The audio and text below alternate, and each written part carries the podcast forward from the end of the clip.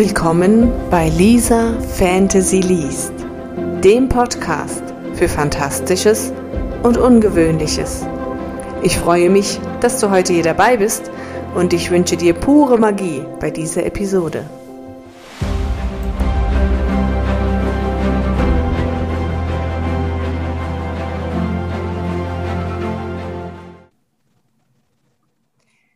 Willkommen zu Lisa Fantasy Liest heute Teil 8 und ich habe Eleanor Avell zu Gast. Sie ist Autorin für dystopische Geschichten. Sie ist Zeichnerin, Grafikerin und Gamerin aus Leidenschaft. Hallo Eleanor, schön, dass du heute dabei bist. Ja, hallo, schön, dass du mich eingeladen hast. Ich habe ja, wie gerade gesagt, schon ein bisschen gestalkt. Ich möchte natürlich nicht alles verraten, was ich gesehen habe, deswegen die Frage gleich an dich. Meine Zuhörer wollen natürlich wissen, wer bist du, was machst du, was schreibst du? Ja, ich würde sagen, hauptsächlich bin ich Mutter. Das ist meine Profession. Und nebenberuflich bin ich Autorin, aber ich bin ja kreativ gesehen würde ich sagen, ein Komplettpaket, denn ich mag alles, was sich irgendwie kreativ ausdrücken lässt und alle Formen, wie man das machen kann.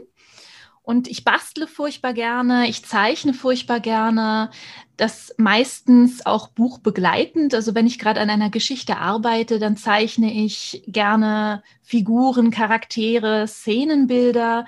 Und das Ganze zeige ich dann natürlich auch auf meinen Social-Media-Kanälen. Ich liebe es, die Buchboxen zu meinen Büchern zu gestalten und zu basteln und drücke mich auch sonst allgemein unheimlich gerne kreativ aus. Alles, was mir da einfällt, das mache ich sehr gern. Buchboxen, was darf ich mir darunter vorstellen? Was ist da so drin? Die Buchbox ist im Prinzip, äh, naja, die Verpackung, das Kleid für mein Buch außenrum, wenn ich sie verschicke oder auch wenn ich auf Messen gehe. Und die gestalte ich immer thematisch. Also jedes meiner Bücher hat eine Buchbox, die ganz individuell zum Inhalt meines Buches passt. Zum Beispiel mein Werk Infiziert, das ist eine Zombie-Kalypse. Da habe ich extra eine Zeitung gestaltet mit Artikeln, die ich selber geschrieben habe, die in so ein zombie-kalyptisches Szenario hineinpassen. Also wenn du in der Zeitung dir vorstellst, wie ist die Phase, bevor die Apokalypse ausbricht, welche Artikel würden da in der Zeitung stehen, Vermisstenanzeigen. Und die Buchbox habe ich dann mit dieser Zeitung beklebt und dann gibt es immer noch einen blutigen Handabdruck darauf. Oder meine gefesselt Bücher, der erste Band, das ist eine Akte, weil da eine Firma eine große Rolle spielt, die Kontrolle ausübt. Und in dieser Akte stehen obendrauf, auf diesen Aktenvermerken steht halt drauf, da gibt es ein psychologisches Profil und ich weiß nicht was alles. Und dann gibt es einen Stempel auf die Akte drauf für den jeweiligen Kaufinteressenten des Buches, wo die Firma halt eine Bewertung gibt. Ist es ein Mitarbeiter? Müssen wir die Person liquidieren oder müssen wir die Person beobachten? Und dann habe ich noch eine Bombenverpackung für den zweiten Teil. Und der dritte Teil, das ist ein kleines Köfferchen, weil es da um eine Reise geht zurück zur eigentlichen Heimatstadt eines meiner Protagonisten. Das heißt, Buchbox, das ist wirklich die Box drumherum gemeint, die du dann noch liebevoll passend zum Buch ähm, verpackst.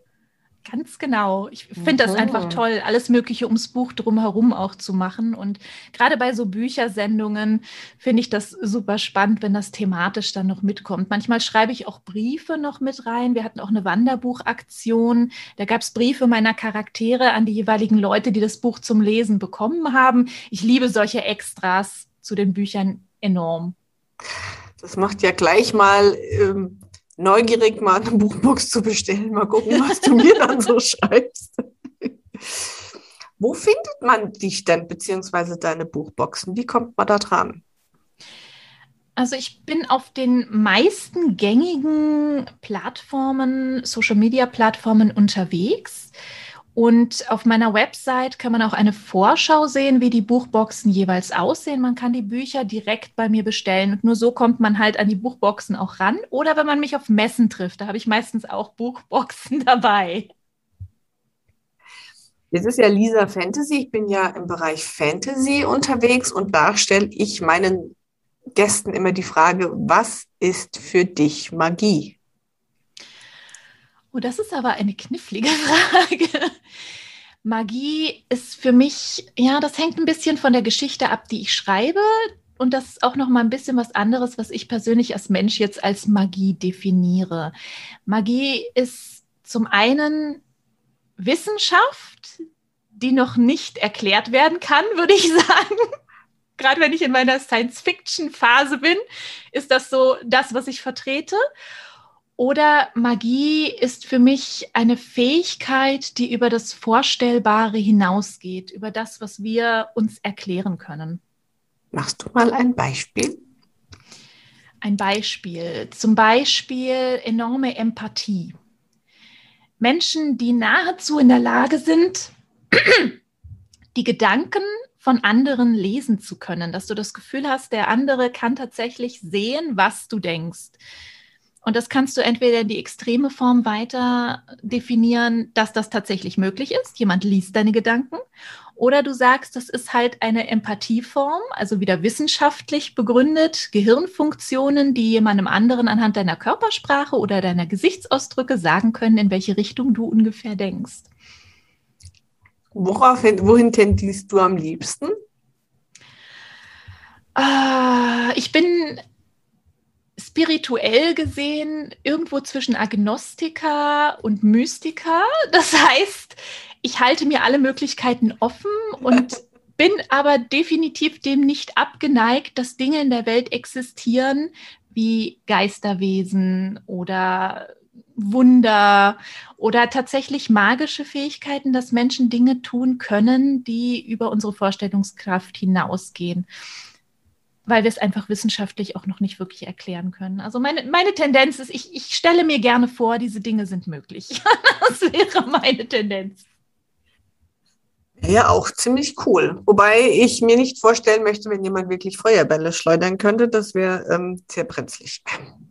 Ja, das äh, könnte Probleme auslösen. Aber ich, denke jetzt auch an Fähigkeiten, zum Beispiel Telekinese oder ja, gerade, dass man Geister sehen kann. Das finde ich immer eine sehr romantische Vorstellung, wenn man Menschen vermisst, dass man einfach vielleicht noch eine Art von Verbindung zu ihnen hat. Was ich auch immer sehr schön finde an Geschichten, ist, wenn die Energie der bewohnenden Menschen in einem Haus auf das Haus zum Beispiel übergeht, sodass das Haus gewisse ja, Gefühlsregungen spiegelt oder Dinge in einem Haus passieren, die man sich nicht ganz erklären kann, dass das Haus einem hilft. Zum Beispiel, wenn irgendwelche Dinge passieren wie Einbrecher, die hereinkommen und dein Haus unterstützt dich dann und bringt dich aus der Gefahrenzone. Finde ich unheimlich schöne romantische Vorstellungen. Aber in deinen Geschichten geht es weniger um Magie oder entstehen deine Zombie-Kalypsen magisch? Die veröffentlichten Bücher von mir sind rein wissenschaftlich. Das ist überhaupt nichts Magisches. Aber bevor ich diese Zombie-Kalypsen geschrieben habe, beziehungsweise diese dystopischen Romane, habe ich eigentlich ausschließlich High Fantasy geschrieben. Das war ein extrem lustiger Switch, weil ich lauter High Fantasy-Geschichten geschrieben habe und dann, jetzt veröffentliche ich ein Buch. Ja, Science-Fiction-Zombie-Kalypse. also sehr abrupt der Schritt. Und mein ganz, ganz aktuelles Werk, das jetzt im November erscheint, Schneerot, da kommt tatsächlich Magie vor und zwar in Form von Geisterwesen. Wie kamst du dann auf eine Zombie-Kalypse? Kannst du ein bisschen teasern, wie die Zombies da so entstehen? Das Anteasern, wie die Zombies entstehen, ist ein bisschen ins Spoiler, muss ich ganz ehrlich sagen, je nachdem, welches Buch man zuerst liest. Wenn man Infiziert zuerst liest, ist es ein sehr krasser Spoiler. In der Gefesselt-Trilogie wird das tatsächlich erklärt, wie es zu dieser Infektion kam. Und ich werde jetzt einfach spoilern. Jeder, der es nicht wissen will und die Bücher noch lesen will, hört kurz weg. Im Grunde ist es eine technische Komponente und zwar sind es Nanobots, die Veränderungen im Körper bewirken, die dann zu dieser ja, eine Infektion ist es eigentlich nicht wirklich, sondern es wirkt halt wie eine Infektion. Und da die Leute nicht mehr wissen, wie es entstanden ist, nennen sie es auch so. Genau. Jetzt muss ich sagen, jetzt bin ich natürlich neugierig. Ich glaube, ich muss die mir mal lesen, auch wenn so Zombie-Kalypsen nicht so meins sind. Aber das also ich finde das jetzt nicht gespoilert, ich finde das angeteasert, so dieses Anfüttern. Ja. Jetzt will ich wissen, wie das funktioniert. es ist nicht der Kerngedanke, die Zombies. Das war sehr lustig, als ich dieses Buch geschrieben habe. Und meine Testlesenden, die eine, eine Frau Mitte, Mitte 40, 50 damals, weil ich habe das Buch schon vor einer ganzen Weile geschrieben, bis ich es dann tatsächlich veröffentlicht habe, hat es länger gedauert. Und sie war ja meine High-Fantasy-Geschichten gewöhnt. Und dann kam ich mit meiner Zombie-Kalypse an und sie, oh nein, das ist ja so überhaupt nicht mein Thema. Dann hat sie das Buch gelesen und hat hinterher zu mir gesagt, ja, ich hätte es mir denken können. Bei dir geht es darum, wie sich die Gesellschaft verhält, wie die Leute zueinander sich benehmen. Die Zombies kommen zwar vor und sind auch hier und da mal in gruseligen, erschreckenden Verfolgungsszenen involviert, aber das ist eigentlich nicht das Kernthema dieser ganzen Story-Reihe. Bist du bewusst den Weg als Self-Publisherin gegangen? Ich würde sagen, jein.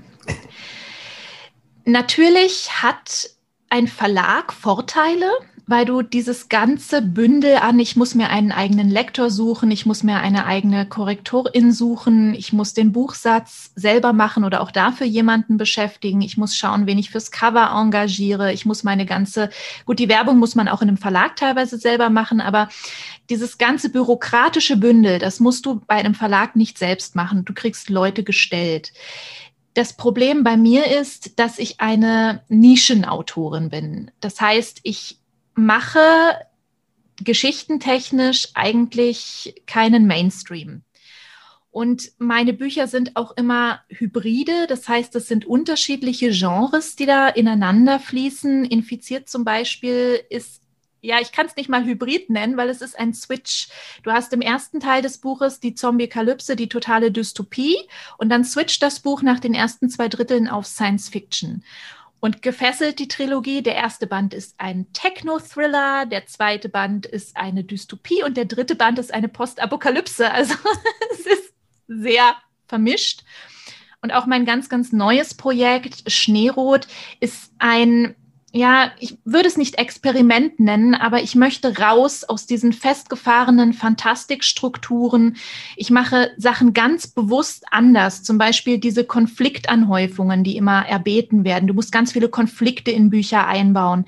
Und die Gesellschaft, wir verlangen danach, wir brauchen mehr Toleranz, wir brauchen mehr Respekt. Aber wie willst du denn das erlangen, wenn in allen Medien, die produziert werden, ununterbrochen dieses Konfliktanhäufen propagiert wird, dass du jedes Mal, wenn jemand anders ist als du, jedes Mal, wenn irgendjemand nicht nach der Norm funktioniert, sofort ein Konflikt überall entstehen muss. Und das habe ich ganz bewusst bei Schneerot anders gemacht und bin aber natürlich mit einer Märchenadaption, die Solarpunk ist, auch total in einer Nische drin. Und dafür einen Verlag zu bekommen, ist extrem schwer, weil die natürlich unheimlich gerne die Sachen verkaufen, die sich auch viel besser vermarkten lassen. Ich habe es tatsächlich natürlich versucht, auch bei Verlagen unterzukommen, ganz am Anfang, weil ich mich auch mit Self-Publishing überhaupt noch nicht auskannte und bei Infiziert noch dachte, ich müsse einen Verlag haben, um das irgendwie hinzubekommen. Und dann bin ich in diese Self-Publishing Bereiche reingerutscht und dachte mir, hey, Moment, das kann ich auch so machen. Und dann habe ich mich tatsächlich bewusst dafür entschieden zu sagen, okay, dann mache ich jetzt Self-Publishing. Zufrieden damit? Ich würde sagen, jein. Ein klassisches Jein. ein klassisches Jein. Self-Publishing ist keine Notlösung. Also ich habe mich nicht dafür entschieden zu sagen, ich mache jetzt Self-Publishing, weil Verlag halt nicht ging, sondern ich habe mich tatsächlich dafür entschieden, weil ich sagte, ich möchte diese Geschichten so rausbringen und ich möchte diese Thematiken so ansprechen. Und es ist mir egal, ob das eben nicht Mainstream ist, sondern ich möchte Veränderungen in der Gesellschaft. Das ist mir extrem wichtig und ich nehme da meine politische Verantwortung als Autorin auch extrem ernst und möchte Veränderungen durch meine Texte auch erwirken. Zum Beispiel ist jetzt Schneerot auch eine genderneutrale Geschichte. Also dies, das Volk, das dort vorkommt, die leben genderneutral und die leben sexual positiv, ganz anders als unsere Gesellschaft. Und ich möchte mehr solche Geschichten sehen, mehr solche Geschichten lesen, weil ich finde, dass das einen positiven Einfluss auf uns alle haben kann. Und ich weiß von vornherein natürlich, dass das schlechte Chancen für einen Verlag hat, aber ich will diese Sachen machen. Und deswegen habe ich mich dafür entschieden. Aber es ist natürlich enorm viel Arbeit. Wenn du keine Personalien um dich rum hast, per Personal, das für dich diese Sachen übernimmt, musst du viel leisten und dir viel Zeit dafür nehmen. Und da ich das ja nur nebenberuflich mache, ist es natürlich auch hart. Und alle wissen es, ungefähr fünf Prozent der ganzen AutorInnen können überhaupt nur von ihrer Schreibe leben. Geht mir aktuell auch nicht so, wenn ich nicht in so einer positiven Situation wäre, dass ich nicht darauf angewiesen bin, Plus zu machen dann hätte ich damit auch Probleme und könnte es wahrscheinlich so nicht leisten. Und durch mein Familienleben komme ich nicht so viel zum Schreiben, wie ich es gerne möchte. Und dementsprechend schaffe ich es halt auch nicht, mehr Romane als einen im Jahr zu veröffentlichen. Wenn man wirklich Profite erwirtschaften will, müsste man mehr raushauen als das. Aber dafür, dass du sagst, du hast ja sehr, nicht so viel Zeit, bist du ja sehr umtriebig. Du bist ja auch im Nornen-Netzwerk und darüber haben wir uns kennengelernt. Und ja. ich sehe ja in dem Nornen-Kanal, dass du da immer sehr oft und häufig anzutreffen bist. Ja, das ist auch immer so Selbstwirkung und Außenwirkung. Ich habe immer das Gefühl, ich mache zu wenig und ich bin nicht präsent genug und ich müsste eigentlich mehr leisten. Alle Leute um mich herum sagen immer, ich mache unheimlich viel. Und sie wissen gar nicht, mit welchen Händen und Füßen ich das alles gleichzeitig bearbeite. Aber ich habe tatsächlich nur bestimmte Zeitslots, die ich auch nutzen kann. Und aufgrund meiner persönlichen Situation und meiner chronischen Krankheitssituation ist es für mich auch so, dass ich mich mehr zurücknehmen muss, als ich es eigentlich gerne möchte. Tust du es dann auch? Ja, ich muss es mittlerweile. Okay. Also früher habe ich das nicht. Da habe ich bis zur Erschöpfung über meine Leistungsgrenzen hinausgearbeitet. Das war aber auch nicht schlimm, weil ich dann nach einer Regenerationszeit auch wieder voll da war. Mittlerweile kann ich das nicht mehr. Umso mehr freue ich mich, dass du dir heute die Zeit genommen hast und du hast uns eine Kurzgeschichte mitgebracht. Zu ja. welchem Bereich gehört die denn dann? Das ist vor allem überraschend, dass ich eine Kurzgeschichte mitgebracht habe, weil Kurzgeschichten sind definitiv nicht mein Steckenpferd.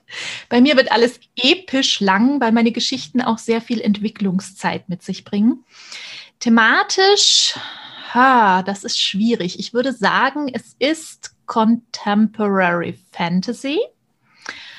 Und es ist im Prinzip sowas wie ein, ja, ausprobierter Epilog zu einer Geschichte, die ich gerne mal schreiben möchte. Oh, also du teaserst uns schon an zu etwas, das im Moment nur in deinem Kopf besteht. Ja, genau.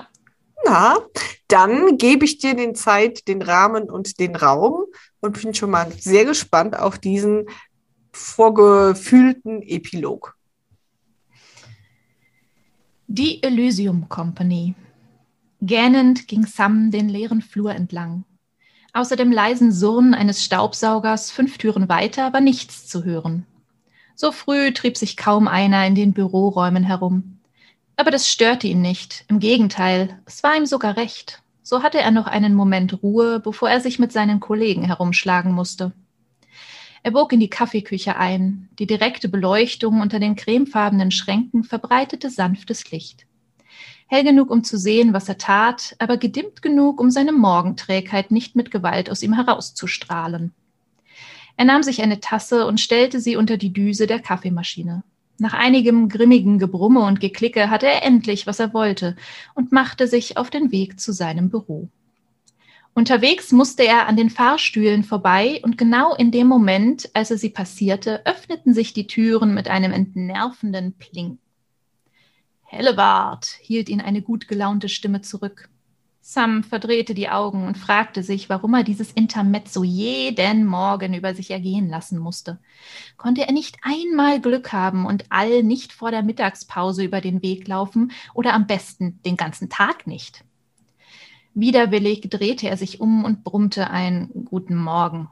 Sein Gegenüber stieg aus dem Fahrstuhl aus, die Miene eine gut gelaunte Spiegelung von Sams mürrischer Grimasse und zu allem Überfluss sah All wieder aus wie aus dem Ei gepellt. Strahlend weißes Hemd, Anzughose mit akkurater Bügelfalte und das blonde Lockenhaar wie ein Heiligenschein um sein fein geschnittenes Gesicht.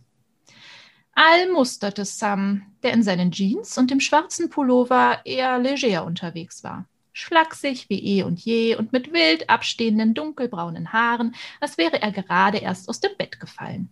Na ja, sagte All, doch zu mehr kam er nicht, denn just in dem Moment kam der andere Fahrstuhl und eine Gruppe Leute stieg aus. Raphael und die anderen Mitarbeitenden in Anzughosen und Hemden. als Fanclub, der ihn sofort umringte und mit sich fortschwemmte. Lass heute niemanden über die Klippe springen, rief Al Sam noch über die Schulter zu, und weg waren sie. Sam war es nur recht. Er ging in sein Büro, schloss die Tür hinter sich und warf sich in den Drehstuhl vor seinem Schreibtisch, einem polierten alten Möbel in honigwarmem Braun und mit kunstvollen Schnitzereien an den Beinen. Ein Räuspern schreckte ihn hoch. Wie aus dem Nichts war eine Assistentin aufgetaucht, blasse, dunkle Haut mit streng zurückgekämmtem schwarzen Haar.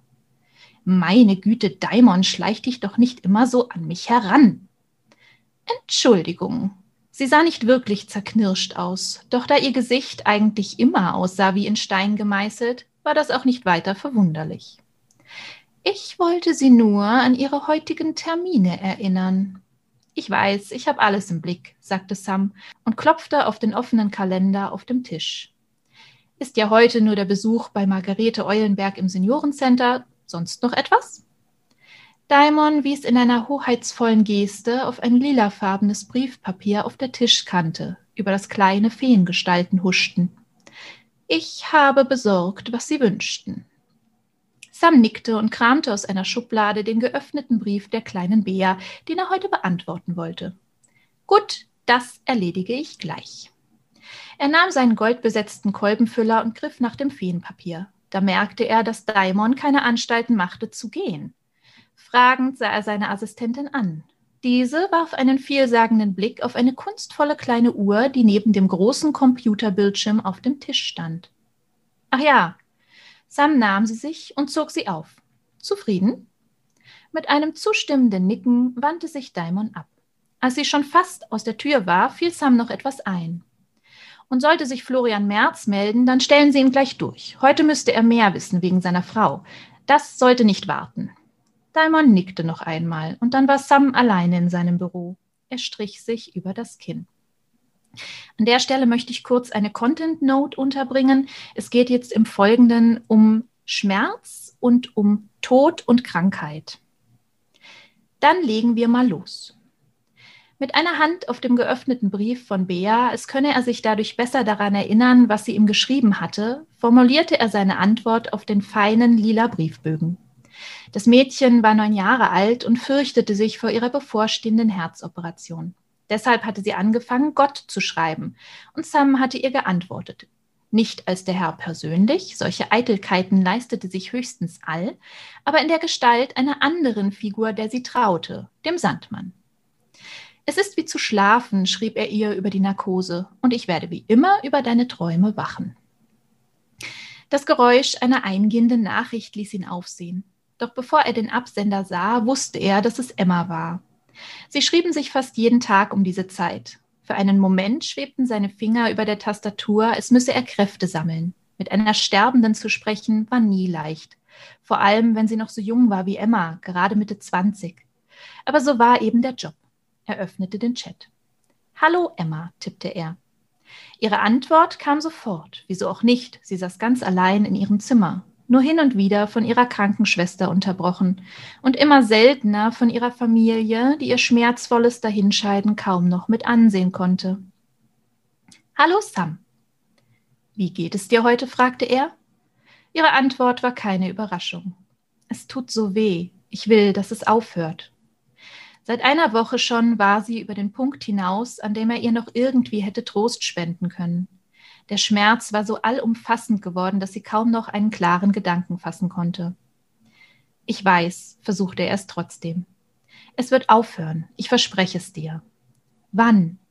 Warum kann mein Tod nicht schmerzlos sein?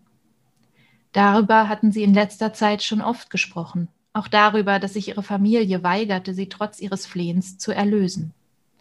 Hilf mir, hatte sie Sam immer wieder gebeten, aber es war nicht seine Entscheidung, so sehr er ihren Schmerz auch mitfühlte.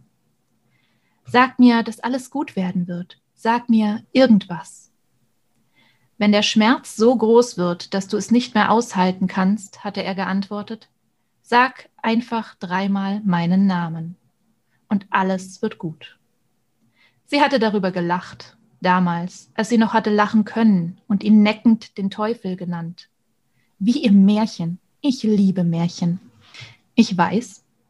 Aber die Zeit für Märchen waren jetzt vorbei. Sie glaubte nicht mehr an Wunder, nur noch an den nahenden Tod, wartete ungeduldig auf ihn wie auf einen verspäteten Gast. Ich bin bei dir, versuchte Sam Emma beizustehen, so gut er konnte. Du bist so lieb, schrieb sie zurück. Da klingelte das Telefon. Sam wusste, dass es nur Florian Merz sein konnte und nahm sofort ab. Herr Merz, begrüßte er ihn ernsthaft. Wie geht es Heidi? Dann musste er nicht mehr viel tun, außer zuzuhören, wie sich der Mann bekümmert darüber aussprach, dass die Ärzte ihm empfohlen hatten, die lebenserhaltenden Maschinen seiner Frau auszuschalten und wie sehr er sich mit der Entscheidung quälte. Was meinen Sie, Herr Hellebart? Was soll ich tun? Hören Sie auf Ihr Gefühl, Herr Merz, empfahl er ihm. Sie sagen selbst, dass Sie nicht damit leben könnten, wenn Sie es jetzt tun. Warten Sie noch. Das ist in Ordnung. Sein Zuspruch schien den Mann zu trösten, und nachdem Sam ihm noch eine Weile zugehört hatte, legten sie auf.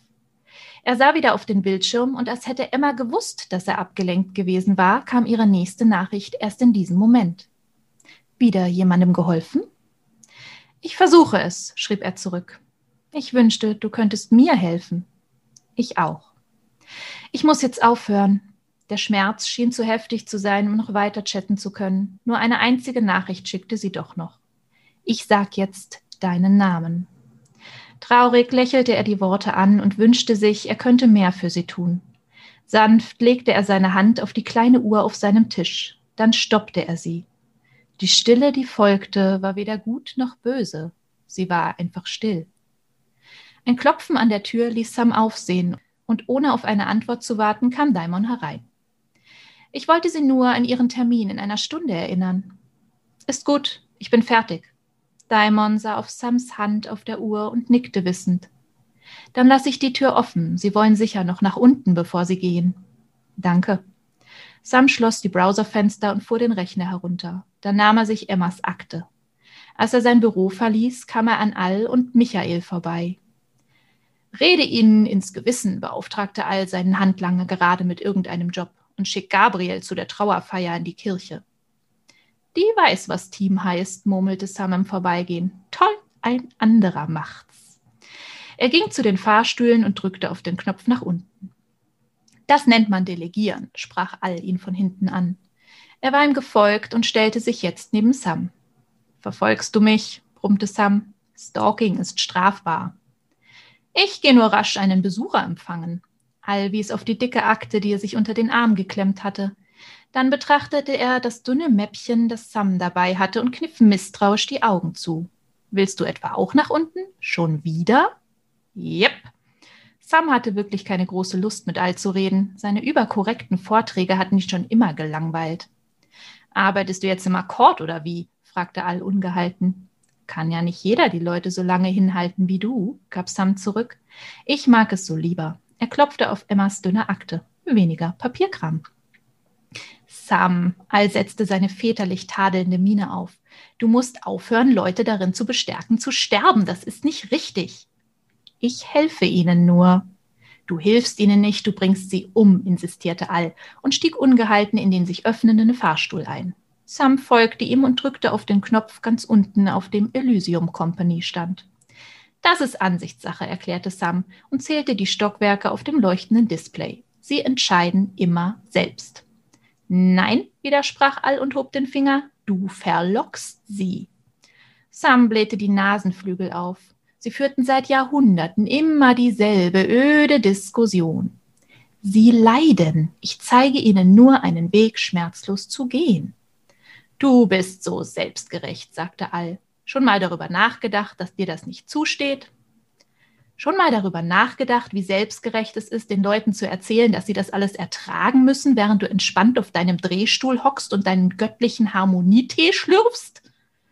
Der Fahrstuhl kam sanft schwingend zum Stehen und die Türen öffneten sich. Vor ihnen lag ein langer Gang. Allerdings war dieser nicht so hell und geschäftsmäßig wie der Flur ihrer Büroräume. Er war mehr wie ein Gewölbetunnel. In gleichmäßigen Abständen hingen glühende Kugeln in den Stromschnellen, die ein sanftes, fluoreszierendes Licht auf die Wände und die Decke warfen, die so hoch und mit Strebewerk verziert waren wie in einem Dom. Der Boden war ein einziges blaugrünes Flussmosaik. Deine Methoden waren schon immer ziemlich fragwürdig, sagte All. während er Sam vorausging. Gib es doch zu, eigentlich versuchst du nur deine Quote zu verbessern. Sie kamen an den Ausgang des Tunnels und All wies auf zwei Anzeigetafeln, auf denen lange Zahlenreihen vermerkt waren. Wie ich sehe, liege ich immer noch um eine Million vor dir, trotz deiner intensiven Bemühungen, das Ableben deiner Kunden zu beschleunigen. Lachend steckte All seine Akte in einen Briefschlitz neben dem Durchgang. Er hielt kurz inne. Wann ist der Job eigentlich so bürokratisch geworden? Fehlt dir dein Schwert? brummte Sam sarkastisch und warf Emmas Akte ein. Versonnen sah All an die Tunneldecke. Das waren noch tolle Zeiten. Klar, dachte Sam. Ich habe heute noch an der Propaganda aus deinem Bestseller zu knabbern. Sie traten in die riesige Höhle, die dem Tunnel folgte. Sie war so hoch, dass man die Decke nur erahnen konnte. Meilenweit entfernt schienen die Sterne des Universums zu funkeln wie winzige Feuerfunken. Neben dem Zugang, durch den sie hereingekommen waren, gab es noch zwei weitere Öffnungen. Die eine war ein monströses, kunstvoll geschnitztes Portal, die andere ein kantiger, finsterer Schlot. Als sie näher herantraten, spürten sie den Luftdruck, der von dem Loch ausging. Dieser Weg führte nur in eine Richtung, und wer einmal durch ihn hier hereingekommen war, konnte nicht mehr zurück. Eisblonde Locken flatterten im Wind, als ihnen eine Böe entgegenschlug. Ein Heulen drang aus den Tiefen der Röhre, und dann fegte grauer Nebel zu ihnen herein, der sich hektisch als Körper manifestierte. Es war der farblose Geist eines Mannes in den Fünfzigern. Er war rundlich, hatte eine Halbglatze und trug eine runde Brille vor seinen dunklen, freundlichen Augen. Mein Besucher, sagte All überflüssigerweise. Oh, sagte der Mann etwas verblüfft und sah All an. Gott? Du kannst mich Allvater nennen, antwortete All großzügig. Dann kam auch schon Emma. Weniger rasant, in glitzerndem Weiß formte sich ihr Geist zu einer festen Gestalt. Ihre Augen waren vor Überraschung weit aufgerissen. Sie sah gut aus in ihrem leichten Sommerkleid. Ihr langes, welliges Haar wehte in einer gespenstischen Brise. Von ihrer Krankheit war nichts mehr zu sehen. Samael nannte sie Sam beim Namen. Ihre Stimme war sehr schön, voller Energie und trotzdem weich. Er neigte leicht den Kopf. Bin ich tot? Ja, bestätigte Al. Doch Emma sah ihn nicht an. Sie ging einen Schritt auf Sam zu. Dann war es gar kein Märchen, stellte sie fest. Er wollte ihr antworten, wurde aber unterbrochen. Es ist Zeit für euch weiterzugehen, sagte Al bestimmt und hob eine Hand. Schwerfällig öffnete sich das riesige Portal. Ein heftiger Wind fegte durch den Türspalt, und sobald der Durchgang weit genug offen war, entstand ein Sog, der die Geister anzog. Aber ich habe noch so viele Fragen, widersprach Emma und griff nach Sams Hand. Er und Al blieben von den Anziehungskräften der Anderwelt unberührt. Dafür ist keine Zeit mehr, sagte Sam bedauernd und machte sich sanft von ihr los. Wenn das Portal einmal offen war, gab es kein Zurück. Aber es wird alles gut, das verspreche ich dir. Einen Moment lang wirkte sie unentschlossen, dann lächelte sie ihn vertrauensvoll an. Ihre geisterhafte Gestalt glitt auf den Übergang zu. Kurz bevor sie verschwand, sah sie Sam noch einmal in die Augen. Es tut gar nicht mehr weh, flüsterte sie dankbar. Dann war sie fort und dumpf dröhnend schloss sich das Elysiumtor. All schüttelte den Kopf. Immer noch derselbe Seelenräuber. Immer noch der alte Angeber, gab Sam zurück. Dann machten sich Samael und Allvater gemeinsam auf den Rückweg. Die Geschichte musst du unbedingt schreiben. oh, das ist ja voll cool schön. das heißt, geht die Geschichte, das, was in deinem Kopf ist, dann um die beiden oder? Ja, im Grunde, also der, der Arbeitstitel, den ich für die Geschichte habe, war eigentlich nicht Elysium Company, sondern Gottes Knecht. Und es geht tatsächlich um den Teufel und Gott. Und es geht darum, dass die beiden eigentlich dasselbe machen, nur mit einer unterschiedlichen Ansicht, wie es zu machen ist und ob man Leid, Leute leiden lassen muss oder nicht, ob sie die Dinge ertragen müssen oder nicht und wie weit man auch eingreift. Dieses Lass laufen und jeder muss sich selbst entscheiden oder ich arbeite tatsächlich aktiv mit. Und Gott, der halt immer dem anderen vorwirft, dass er sich zu sehr einmischt und dass er die Leute verführt und ihnen einredet, Dinge zu tun. Und Sam, der der Meinung ist, dass er den Leuten aktiver helfen dürfen sollte. Das ist so quasi der Grundgedanke der Geschichte. Also am meisten musste ich ja lachen, als er auf diese Geschichte zu sprechen gekommen ist, die ihm heute noch ein schlechtes Licht auf ihn wirft. Da war mir sofort klar, welches Buch damit gemeint ist. Sehr cool. Das ist ja, wenn man Texte schreibt, selber immer gar nicht so klar. Man hat die Gedanken im Kopf und weiß genau, worauf man hinaus will. Aber ob Lesende dann tatsächlich genau erfassen, auf was man teasert, das ist sehr cool, dass du sagst, dass du wusstest, worum es geht. Ist das so auch deine Schreibstimme in den anderen Geschichten? Ja. Ich habe einen sehr spezifischen Stil. Ich lasse unheimlich viel Subtext sprechen und lasse viele Sachen auch so stehen, dass die Lesenden sich die Dinge selber denken können und auch Raum dafür ist, dass sie Sachen anders interpretieren können, als ich es vielleicht meine. Das ist natürlich ein sehr schwieriges Unterfangen, weil ich bei Testlesenden immer sehr viel nachfragen muss, ob die Dinge so ersichtlich sind, wie ich sie geplant habe. Manchmal kommen da aber auch sehr interessante und doch sehr willkommene andere Interpretationen dann dabei raus. Ich mag das sehr. Also, liebe Zuhörer, noch ein Grund mehr, wenn euch diese Kurzgeschichte gefallen hat, die Bücher von Eleanor zu kaufen. Also ich werde auf jeden Fall ähm, warten bis äh, Schneerot. War richtig, ne? Ja. Ähm, bis das rauskommt, weil ich ja Fantasy liebe, aber ich glaube, sind ja bald Faschingsferien. Also zumindest hier in Bayern ist eine Woche Ferien. Ähm, da kann, werde ich mir Lesestoff holen. Ich glaube, ich werde doch auch mal eine Dystopie eine Chance geben. Yes. Sehr schön. Ja, Schneerot wird auch eine Dilogie. Ursprünglich war das mal als ein einziges Buch geplant, aber die Geschichte wurde dann wieder so lang. Ne? Wie gesagt, Kurzgeschichten sind nicht mein Steckenpferd. Ich schreibe episch, dass dann da zwei Bücher raus entstanden sind. Und das ist auch wieder sehr typisch für mein Schreiben, dass das Ganze sich so ein bisschen gegenübersteht, weil es sind ja zwei Völker, die in dem, in dem Buch vorkommen.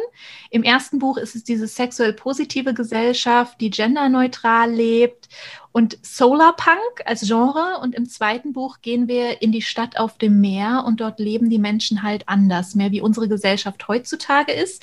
Und das ist Clockpunk. Und Clockpunk, das Element ist ja, dass man die Renaissance-Gesellschaft so ein bisschen mit einbezieht und gerade auch die Denkstrukturen der damaligen Zeit noch und ein bisschen kirchliche Vorstellungen, die da noch mit hineinspielen. Und dementsprechend hat man dann wieder einen ordentlichen Switch in meiner Geschichte. Hört sich auf jeden Fall sehr spannend an. Also wenn euch die Geschichten von Eleanor Avel interessieren, ihr habt in den Shownotes alle Links, die ihr dazu braucht, um sie zu stalken, um ihr zu folgen, um ihre Bücher zu bekommen. Wenn euch mein Podcast gefällt, dann freue ich mich darauf, wenn ihr ihn abonniert, wenn ihr mir auch schreibt. Auch zu mir findet ihr entsprechende Links in den Shownotes. Und ich hoffe und freue mich, wenn ihr auch beim nächsten Mal wieder dabei seid. Und ich sage nochmal vielen Dank, Eleanor, dass du heute mein Gast gewesen bist. Vielen Dank für dieses schöne Gespräch.